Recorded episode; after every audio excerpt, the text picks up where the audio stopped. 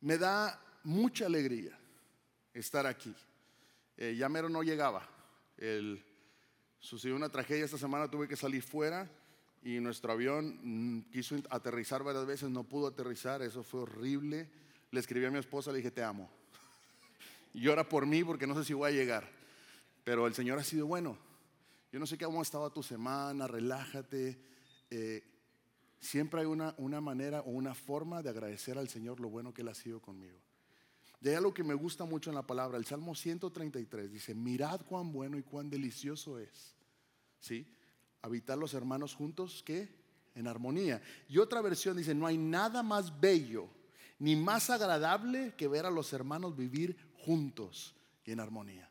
No hay nada más bello y agradable que eso. ¿Estás listo para escudriñar la palabra? Oremos, Señor, gracias porque eres bueno. Queremos poner este tiempo en tus manos. Que tú seas glorificado.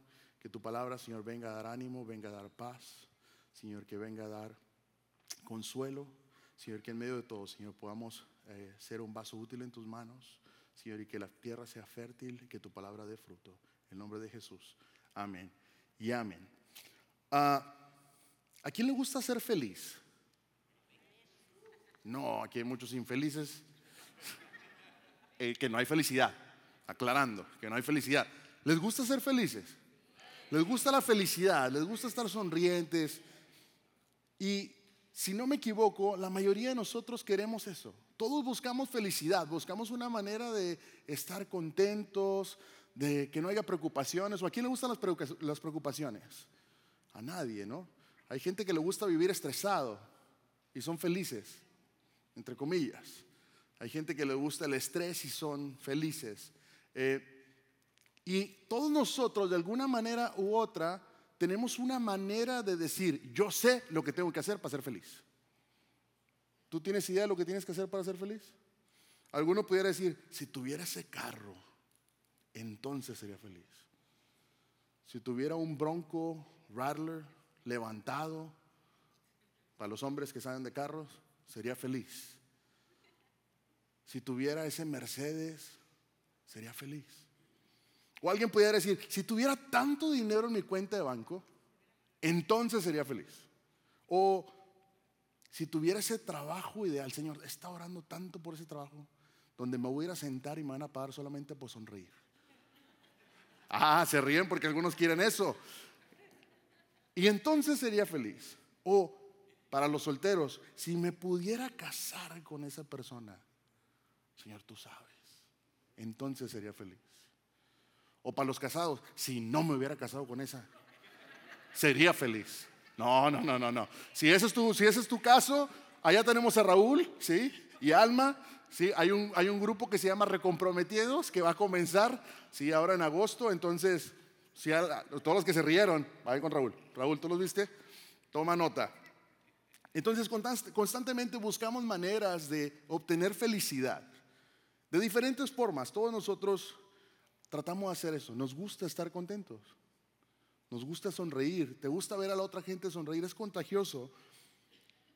El libro que hemos estado estudiando es el libro de los Salmos. Y fue escrito hace más de tres mil años. Y una de las preguntas existenciales que hace es, ¿por qué no soy feliz? ¿Por qué no soy feliz?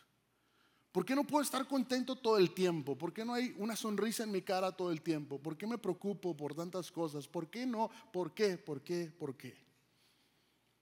¿Se puede ser verdaderamente feliz en la vida? Ahora te pregunto a ti, ¿eres feliz? ¿Eres verdaderamente feliz? Silencio. Pues qué bueno, porque ahorita vamos a decir cómo seas feliz. El Señor nos va a enseñar por medio de su palabra. Hace unas semanas atrás hablé con una persona y le preguntaba, ¿eres feliz? Me dice, ah, si soy sincero, a veces. Hay días que son buenos, hay días que son malos. Tengo altas, tengo bajas, pero no soy, no estoy verdaderamente seguro si soy verdaderamente feliz. A mí me gusta preguntar mucho, es cuando te digo, ¿cómo estás? Me dicen, bien. Y yo les digo, defíneme bien. ¿Qué es bien? Y ahí patinan todos. Ah, es, es muy común que tú preguntes a alguien, ¿cómo estás? ¿Cuál es la respuesta de todos? Bien. Raro el que te dice, estoy mal. El que te dice que está mal es porque o es tu esposo o tu esposa, o son tus hijos, o es alguien de muchísima confianza. Pero en inglés, how are you? Good. I'm doing well. Sí, para los que son más propios. Entonces yo te pregunto, ¿eres verdaderamente feliz? Si te lo pongo en otra manera, si la vida no cambiara, así como estás ahorita, si hay enfermedad en tu vida y no se va, si tu matrimonio no se arregla ahorita, si tu estado civil no cambia, Señor, ya me quiero casar, la sierva, si tu situación económica no cambiara, la pregunta es, ¿pudieras ser feliz con tu vida? Si nada de lo que está a tu alrededor ahorita, todo lo que puede estar pasando, la pregunta es, ¿pudieras ser feliz? Uno cuando es joven dice, me voy a casar, o las mujeres, el príncipe azul, o ya no, ya no buscan eso. Eh, y dices, cuando llegue a la edad, entonces voy a tener felicidad. Pero después llegas a esa edad y dices, la felicidad nos alcanza. Vivo persiguiéndola y un día está bien, al otro día está mal. Un día está bien, y otro doy un paso para adelante, dos para atrás, como el cangrejo, vamos para atrás. Pero Dios tiene mucho que decir y enseñarnos en cuanto a la felicidad. Muchísimo. Y esta serie que se llama El Verano en los Salmos, hoy vamos a estar viendo el Salmo 1. Y para los que son nuevos, ¿qué son salmos? Los salmos son cánticos, son salterios, o para los milenios es una lista de top hits. ¿sí? Para los que les gusta seguir, ¿sí? Top hits in the world, más o menos, imagínate eso. Un himnario de cánticos que hay. Y si tienes tu Biblia, te invito a que la abras en el Salmo 1 y algunos de nosotros vamos a tener un título ahí arriba. Y ese título posiblemente va a decir el justo y los pecadores, posiblemente va a decir otra cosa, pero si hablas tu Biblia, eso es lo que va a decir. Y quiero que lo leamos juntos, vamos a leer es un capítulo chiquitito, pero es como David comienza a hablar. Dice, bienaventurado el varón que no anduvo en consejo de malos, ni estuvo en camino de pecadores, ni en silla de escarnecedores se ha sentado, sino que en la ley de Jehová está su delicia y en su ley medita de día y de noche. Será como árbol plantado junto a corrientes de agua que da su fruto a su tiempo y su hoja no cae y todo lo que hace prosperará. No así los malos, que son como el tamo que arrebata el viento. Por tanto, no se levantarán los malos en el juicio, ni los pecadores en la congregación de los justos, porque Jehová conoce el camino de los justos, mas la senda de los malos, ¿qué? Perecerá.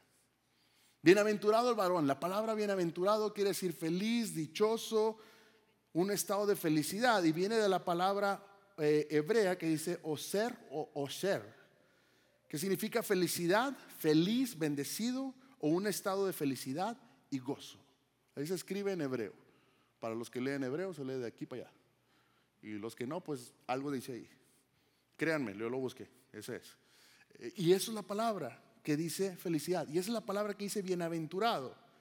Posiblemente si utilizamos esta definición que está ahí, podríamos decir, oh, cuán feliz es este hombre o esta mujer, o la felicidad de este hombre es tal, o qué lleno de gozo está este hombre o esta mujer o esta persona. La felicidad no se encuentra cuando la persigues, se encuentra cuando buscas algo completamente diferente, entonces obtienes felicidad. Y es a lo que quiero llegar. Este salmo describe lo que significa lo que es un hombre o una mujer, una persona feliz.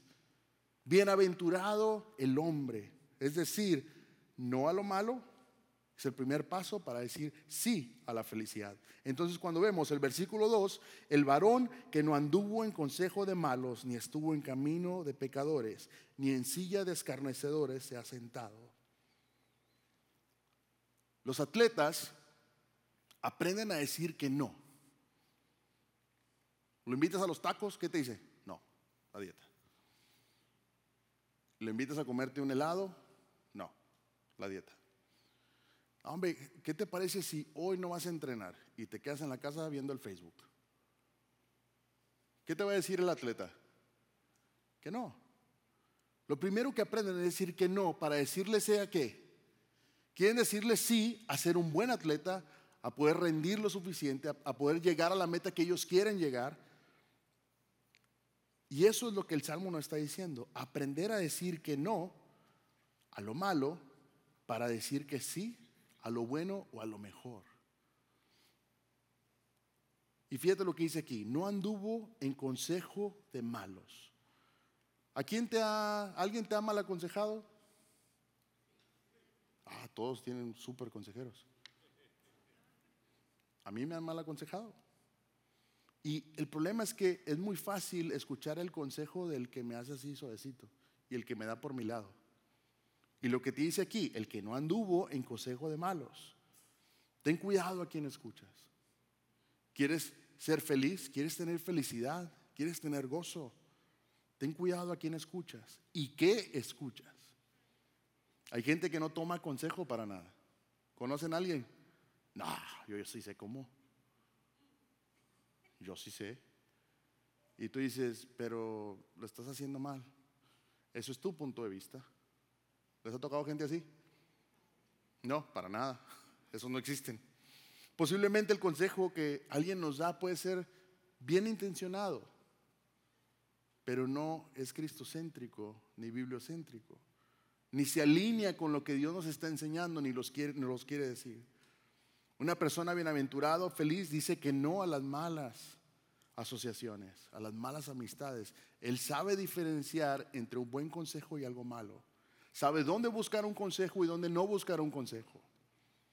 Y fíjate más adelante lo que dice, ni estuvo en camino de pecadores, ni en silla de escarnecedores se ha sentado. O sea, ni siquiera compartes. Pero ahí hay que tener un poquito de cuidado, porque bueno, pastor, ¿y cómo vamos a alcanzar a los pecadores? Vamos a entrar un poquito más allá. Pero es, yo no me siento con ellos, yo no estoy con ellos todo el tiempo. ¿Me están influenciando ellos a mí o yo los estoy influenciando a ellos? ¿Qué es lo que estoy haciendo? Pablo nos dice en 1 Corintios, las malas compañías que corrompen el buen carácter. Entonces hay que tener cuidado cuando me empiezo a rodear de gente que no es sana, me cambian mi manera de pensar. Hay un dicho en inglés que dice, monkey see, monkey do. El chango ve o el mono ve y el mono hace. Vivimos, nuestro cerebro trabaja en patrones, vemos y copiamos, vemos y replicamos. El acento que cada uno de nosotros tenemos lo replicamos de nuestros padres, ¿sabías? Es la manera que mi papá o mi mamá hablaran, o la gente con la que me rodeaba, me cambiaba el acento. Yo tengo un primo que vive en Barcelona, y tú no te darías cuenta que él es mexicano, de ninguna forma. Vive en Barça, en Barcelona, y, lo que hace él es, su acento habla como allá español. Él viene para acá y la gente piensa que es español, mexicano, no palote aquí enfrente. Pero él se le pegó el acento porque tiene años viviendo allá. Lo mismo pasa con nosotros y lo mismo pasa con las malas compañías. Entonces la pregunta es, ¿estoy yo afectando a otros? ¿Estoy siendo influencia para ellos o ellos están siendo influencia para mí? Entonces, ¿qué dice aquí? Las malas compañías corrompen el buen carácter. Pablo nos dice, que tengamos cuidado de eso. Nos anuncia que tengamos cuidado. Cuando yo era pequeño me gustaba mucho andar en la calle. Yo no soy mucho de televisión, me gustaba mucho andar paseándome en la calle en la bicicleta y todo. Y pues lamentablemente los niños con los que yo me juntaba, estamos hablando de tenía 10, 11 años, y no eran buenas compañías. Y las malas compañías corrompen las buenas costumbres. Y muchas veces aunque yo ni tenía vela en el entierro, como luego dicen, yo no tenía culpa de nada, iban y le decían a mi mamá. Y mi mamá me regañaba. Y yo podía estar en la casa, y como quiera era mi culpa. Porque sabía dónde andaba todo el tiempo. Sabía con quién me juntaba, sabía lo que hacía, quiénes eran mis amigos. Y a raíz de eso, siempre era mi culpa. No había cómo me defendieran. Entonces yo tenía que tener cuidado. ¿Por qué? Porque ellos me corrompían. Yo andaba en lugares donde no tenía que andar y allá le pegaban un niño. ¿Y quién decía? Ahí andaba Alex. Ahí andaba, y ni modo. Guilty by association, dice en inglés. ¿sí? Eres, eres ah, culpable por asociación. Entonces, la sabiduría consiste tanto en saber cuándo decir no y cuándo decir que sí. Es lo que nos está diciendo aquí. Bienaventurado, feliz. ¿Quieres felicidad en tu vida? Vas a ser feliz cuando no andas en consejo de malos, ni estás en camino de pecadores, ni en la silla llegas y te sientas. No andes con los malvados. La palabra feliz describe una vida gratificante y satisfactoria. ¿Qué clase de persona vive una vida dichosa y gratificante y significativa? El salmista nos dice, ¿sí? Es una persona bienaventurada, porque esa, esa persona bienaventurada evita las cosas malas. ¿Quieres felicidad en tu vida? Empieza a evitar cosas. Hay una definición que me gusta mucho utilizar, que es la definición de locura o insanity, como se dice en inglés. Es hacer las mismas cosas esperando resultados diferentes. Pero pastor, es que ellos son mis amigos. Sí, pero te están jalando. Es más fácil que ellos te estiren a que tú los estires. Con los jóvenes me gustaba mucho hacer un ejemplo que yo me paraba hacia arriba y yo ponía un muchacho que era más o menos de mi tamaño y le decía, ok, vamos a hacer dos cosas. Yo te voy a tratar de levantar, ¿sí? Yo te voy a tratar de levantar para subirte aquí donde estoy yo y también quiero que tú, con todas tus fuerzas, pelees para bajarme. ¿Quién crees que ganaba? Y si ponía a alguien un poquito más pequeño que yo, aún así, ellos siempre me estiraban. Tiene más fuerza el de abajo que el de arriba. Es más fácil que ellos me estiren. Entonces, hasta yo no estar bien fuerte y seguro, cimentado en la palabra, lo que va a pasar es que me van a estirar. Si no estoy bien cimentado en la palabra, va a ser muy fácil que ellos se estiren a que tú los levantes. Y por eso te dice, ten cuidado, ten cuidado. ¿Cómo va esto? Hay asociación, hay una identificación y hay una fijación. Me asocio y ahora me identifico porque mi forma de hablar, mi forma de vestir, mi forma de actuar es similar a la de ellos. Y después, ya que, ya me fijo ahí, sentadito. Ahí estoy. ¿Qué es lo que dice? ¿Qué nos dice otra vez? Que no anduvo en consejo de malos, no estuvo en el camino, ni se sienta en la silla, no se fija ahí. En primer lugar, el salmista nos advierte que no sigamos el consejo de los malvados. Salmo 1, a quien sigas marcará inevitablemente tu conducta. Hace unas par de semanas les hablaba que es tan fácil eh, que la gente te copie. Y les, ¿se acuerdan el video que les mostraba? De alguien que se empieza a reír en el metro. Y de la nada se empieza a reír. Era un social experiment, un experimento social. Y empiezan a hablar y el, muchacho empieza a reír, a reír. Ya cuando menos se acuerdan, todo el mundo está carcajadas. Y te empieza a reír. De la misma manera soy influenciado. Y la pregunta, ¿estoy influenciando a otros? Juan Calvino dice, de ordinario se induce a los hombres a desviarse poco a poco del camino correcto. Algo ordinario, algo simple. Empieza poco a poco ¿Y qué dice? Induce a los hombres a desviarse poco a poco. Poco a poco te vas cayendo.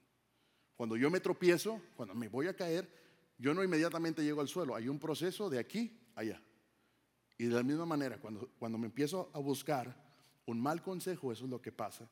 Hay un proverbio danés que dice, si construyes tu casa siguiendo el consejo de todos, terminarás con una casa chueca como esta. Hazle caso a todo mundo y construye tu casa y vas a acabar así. Entonces, ¿a quién le hago caso? ¿Alguien ha remodelado su casa? Y ha llegado la suegra, el tío, el primo, a todos a dar ideas. Si tú empiezas a hacer eso, primero, vas a acabar gastando más de lo que quieres. Segundo, lo más probable es que vas a tener un tutti frutti de diferentes colores, sabores y vas a acabar con una casa así, similar a esta, haciéndole caso. Entonces yo no tengo que hacerle caso a nadie. Tengo que decir lo que la palabra me dice. No estés con los pecadores. La frase estar en el camino transmite la idea de quedarse un rato. Yo puedo ir caminando y me gustó este camino. Ah, mira, agarré plática con él y me, me voy con Luis caminando por ahí. Pero después sucede que ya no solamente me voy caminando, ¿sí? que después ya empiezo a vivir y a imitar lo que ellos están haciendo. Y después ya busco dónde sentarme para fijarme e identificarme como ellos. Y Cristo nos dice, Pablo nos dice lo, contrario. Dice en 1 Corintios, ser imitadores de mí, así como yo de Cristo. Entonces, ¿a quién estoy imitando? Quiero ser un hombre, una mujer feliz. ¿A quién estoy imitando? ¿Qué estoy buscando? ¿A quién amamos? Lo que sucede es que caminas, te paras y te sientas. Es el proceso que pasa. Es bien fácil que tú empieces a caminar con alguien y después llegas a un punto donde te sientas y ya se siente cómodo a platicar. Y después te sientas y hablas como ellos, ya actúas como ellos, ya eres triste como ellos, ya eres amargado como ellos. Fíjate que la Biblia nos habla de un ejemplo eh, muy simple de Pedro, ¿te acuerdas? ¿Cuántas veces negó a Jesús? Tres veces. ¿Y las tres veces dónde andaba? Y empezaron a echarle, oh, yo ni lo conozco. Pues se sentó ahí con ellos y hasta lo maldijo. ¿Ves qué tan fácil pasó? Y él estaba al lado de Jesús, imagínate tú y yo. ¿Saben lo que es uh, Wiki, WikiHow? ¿Han escuchado eso? Es una, una website que te enseña cómo hacer todo. Y fíjate, ¿en qué te deleitas? Nos dice el versículo 2, sino que en la ley de Jehová está su delicia y en su ley medita de día y de noche. WikiHow te dice, y tú lo puedes buscar, busca cómo ser feliz, o en inglés, how to be happy. ¿Cómo puedes ser feliz? Y te da un montón de cosas. Y una de las cosas que te dice, ¿quieres ser feliz? Sé optimista. Número uno. Con eso eres feliz. Tú siempre eres vaso medio lleno. Eres optimista, todo está bien, no pasa nada. Pero si hay un desastre en tu familia, sin ninguna promesa, va a cambiar algo. El ser optimista no va a ayudar en eso. Número dos te dice, sigue tu instinto, lo que tu instinto te diga. Quiero decir, la Biblia dice que el corazón es engañoso por encima de todo, pero pues por todos los medios haz lo que tu corazón te diga. Pero la Biblia te dice que el corazón es qué? Engañoso. Y después otro de los, de los, de los consejos te dice, sé dueño de ti mismo. Tú lidera todo, tú maneja todo, no te disculpes por lo que eres ni nada, no te disculpes con nadie. Tú eres tú. Todo el mundo tiene defectos menos tú. Sé dueño de quien tú eres. Y otro número cuatro dice, gana suficiente dinero. Pero, pero pues me corrieron del trabajo. Quieres ser feliz, gana suficiente dinero y cubre las necesidades básicas. Otro es, trata tu cuerpo como si mereciera ser feliz. Tú sigue echando. Dicen en México, échale más dulces a la piñata. Tú sigue echando que eso se infle, porque ya sabes, si tú eres feliz, el cáncer no te pega, a la gente feliz no le pega el cáncer. Sí, lógico. Mantente cerca de la familia y los amigos. ¿Y qué si tu familia es una bola de patanes? Ay. ¿Y eso es lo que te dice el internet, que seas feliz?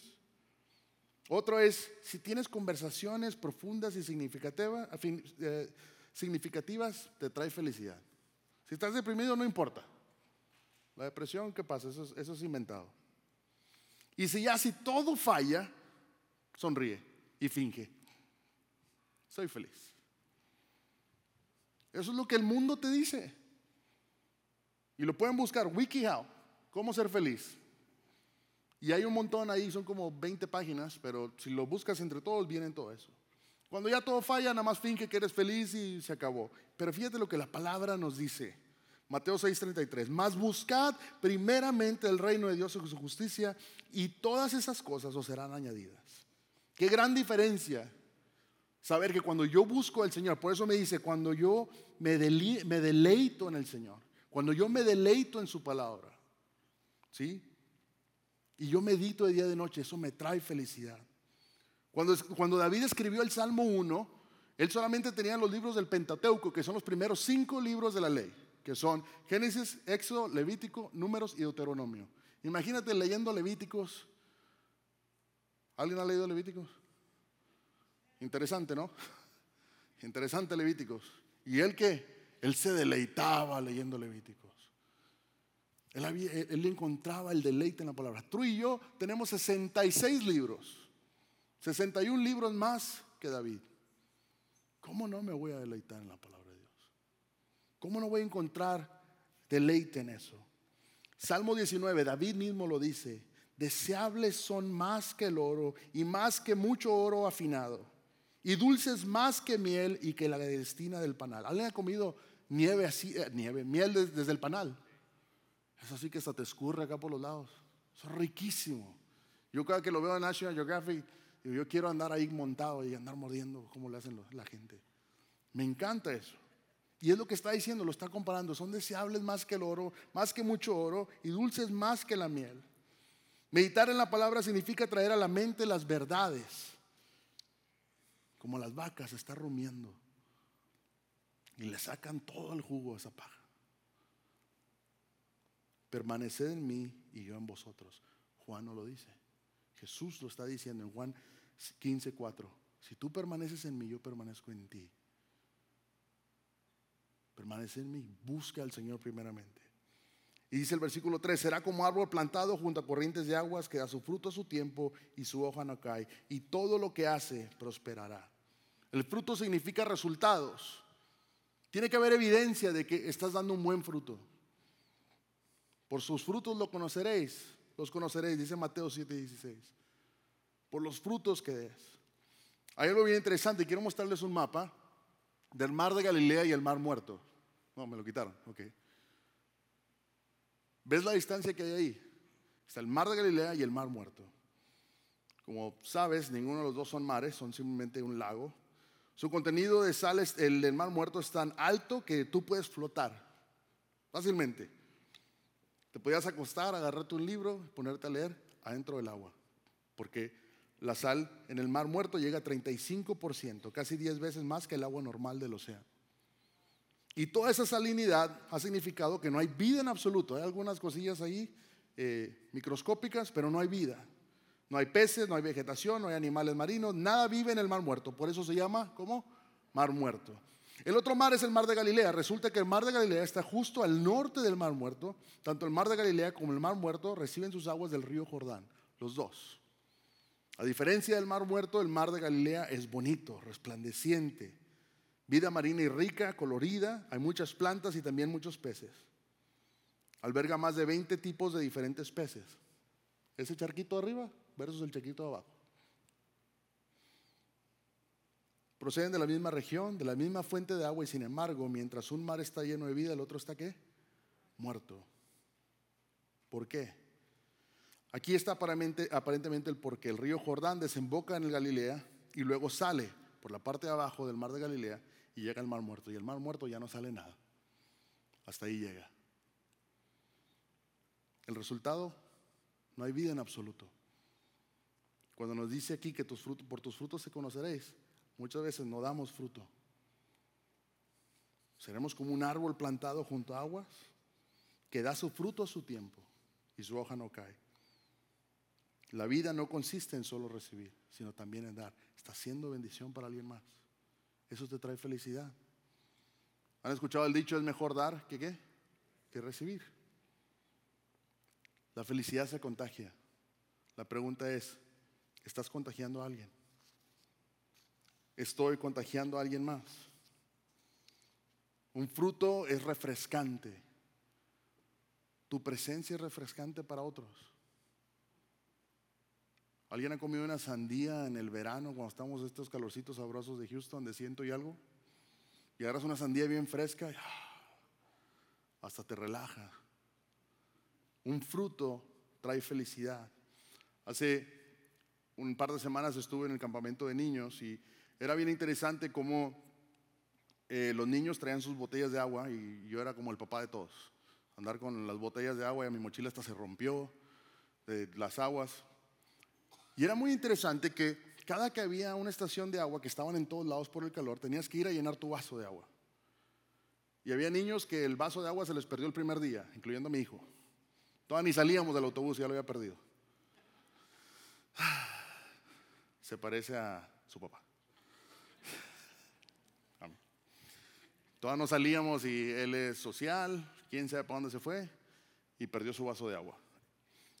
Y era bien interesante que los niños se quedaban sin agua y el que tenía más agua, que traía una botella grande, le podía compartir a otros. Eran de bendición para otros. Y eso también la semana pasada, lo que hablaba Iván, me traía mucho también a eso. yo tengo que estar lleno todo el tiempo, porque yo no sé si de aquí a allá me, me dreno. Y era cada que había una estación de agua, yo llenaba mi vaso otra vez. Y el de todos los niños. Y ahí vamos, llenando, llenando, llenando. Para no andar con sed de lo mismo. Estamos pegados, plantados junto a corrientes de agua. Su hoja no cae, lo que hace prosperará. una vida balanceada. Esa conexión con Dios trae a la persona que sea de bendición para otros. Pero también dice, no así los malos, aquí describe lo que los malos hacen y su resultado, que son como el tamo que qué? Que arrebata el viento. Por lo tanto, no se levantarán los malos en el juicio ni los pecadores en la congregación de los justos. ¿Sabes lo que es el tamo? Es cuando crece el, el ah, ah, the wheat, ¿cómo se llama? El trigo, cuando crece el, el trigo, el trigo está creciendo y lo tienen que separar. Y la manera que lo hacen, quiero mostrarte una imagen, lo avientan al aire y el grano es más pesado y todo lo demás es puro, todo el pellejito y sale volando. Y lo hacen así. Y así son los malos. Cualquier corriente se los lleva. Cualquier cosa se los lleva. Era común que así se hiciera. Los malos son fácilmente arrastrados por las corrientes de este mundo. Nosotros tenemos que estar plantados. Pablo nos dice, a pesar de que estábamos muertos por causa de nuestros pecados, nos dio vida. Cuando nos levantó, cuando levantó a Cristo los muertos. Él nos dio vida, nos dio peso, nos dio valor. Te dio valor a ti y a mí y eso me trae felicidad. Y con eso termino. El capítulo comienza y termina con dos cosas, dos posiciones, bienaventurado y perecerá. Son dos cosas diferentes que tú y yo tenemos que, que decidir. ¿Quiero ser bienaventurado? ¿Quiero ser feliz? ¿Quiero que haya gozo en mi corazón? ¿O quiero ser pereceré, sin felicidad, que me llevan de ahí para allá. Porque Jehová conoce el camino de los justos, mas la senda de los malos perecerá. Entonces mi vida es un árbol plantado o soy como el tamo que, que, el viento se lo lleva. ¿Quién somos tú y yo? Entonces, para alcanzar la vida que agrada a Dios, tengo que aprender cuándo decir que no. Tengo que aprender cuándo decir que sí. Y número dos, huye de la vida que desagrada a Dios. Huye de esa vida. Aléjate de la vida inútil. Aléjate de la vida sin sentido. Aléjate de una vida sin esperanza.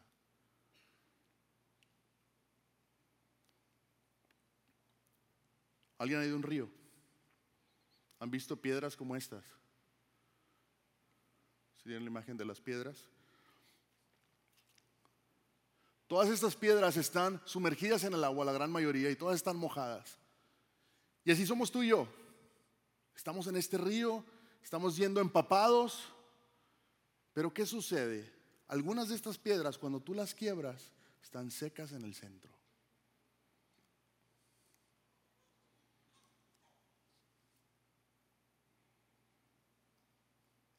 Muchos de nosotros estamos aquí como esas piedras rodeados de gente cristiana, de eventos, de estudios bíblicos, pero por dentro estamos secos, porque no hemos aprendido a deleitarnos en la palabra de Dios. Yo quiero ser esa piedra, pero la que está bien mojadita y empapada, por fuera y por adentro. Quiero ser una piedra porosa, que la palabra entre y penetre. Hay una oración de de A.W. Uh, Tozer. Dice, oh Dios, he probado tu bondad y me ha saciado. Y me ha dado sed de más. Soy dolorosamente consciente de mi necesidad de más gracia. Quiero más gracia, necesito más gracia. Y continúa, me avergüenzo de mi falta de deseo. Oh Dios, quiero desearte, anhelo que me llegues de anhelo. Tengo sed de que me hagas más sediento aún. Dame gracia para levantarme y seguirte. Una oración. ¿Quieres felicidad en tu vida? No es el carro, no es el dinero, no es un matrimonio perfecto, una familia perfecta, no es que tu cuerpo esté sano completamente. Cuando yo me deleito en el Señor, Él me trae felicidad. Cuando yo me aparto de los consejos de los malos. Es difícil alejarte de la gente con la que estás todo el tiempo. Un joven me decía a mí, ¿y quieres que renuncie a mi trabajo o qué? Trabajo con puros pecadores.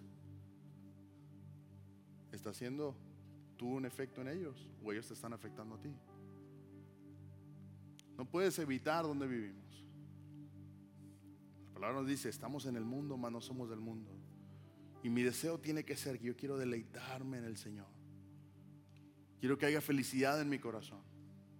Podrán venir un montón de cosas negativas a mi alrededor. Van a venir muchas cosas, van a venir problemas, van a venir situaciones difíciles. Pero hace rato hablábamos con alguien y me decía, es que cuando hay esperanza, eso cambia todo. El problema es cuando no hay esperanza, cuando no sabes dónde buscar, cuando no sabes dónde descansar, la paz se va. Cuando no sé dónde buscar un consejo, ese es un libro lleno de consejos. Los hermanos que están aquí, toda esta familia que tú ves aquí, puedes buscar consejo. Y si no, vas con alguien y dices, no, este es mal consejero, los dos vayan y busquen consejo con alguien más.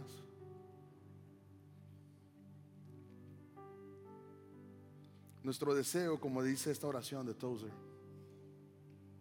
ya he probado tu bondad.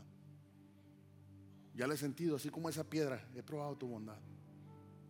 Siento el agua, siento tu presencia, pero no me ha llenado todavía. Y le dice, quiero que me des más deseo de ti, que aumentes mi anhelo de estar contigo. Quiero desearte, tengo sed. Y este canto dice, quiero habitar en tu presencia. Quiero que, que lo que yo soy se haga menos. Que lo que la gente vea en mí sea a ti y no a mí. Yo soy lleno de imperfecciones. Tú y yo estamos llenos de imperfecciones. Pero el Señor nos quiere dar felicidad. Él quiere restaurar el gozo. Dice, has cambiado mi lamento en qué? En gozo y me ceñiste de alegría.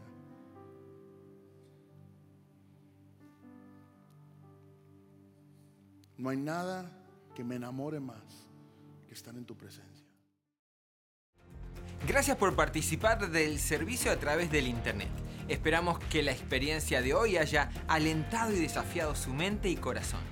En Champion Forest nos apasiona ayudar a las personas a conocer a Dios, a crecer en su relación con Él y con los demás, mientras todos como cristianos hacemos una diferencia en el mundo.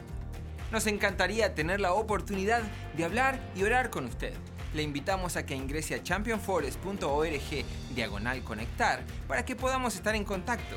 Y por supuesto, esperamos con ansias el momento de poderles saludar en persona en una de nuestras sedes. Que Dios le bendiga y tenga una semana llena de la presencia del Señor. Nos vemos pronto.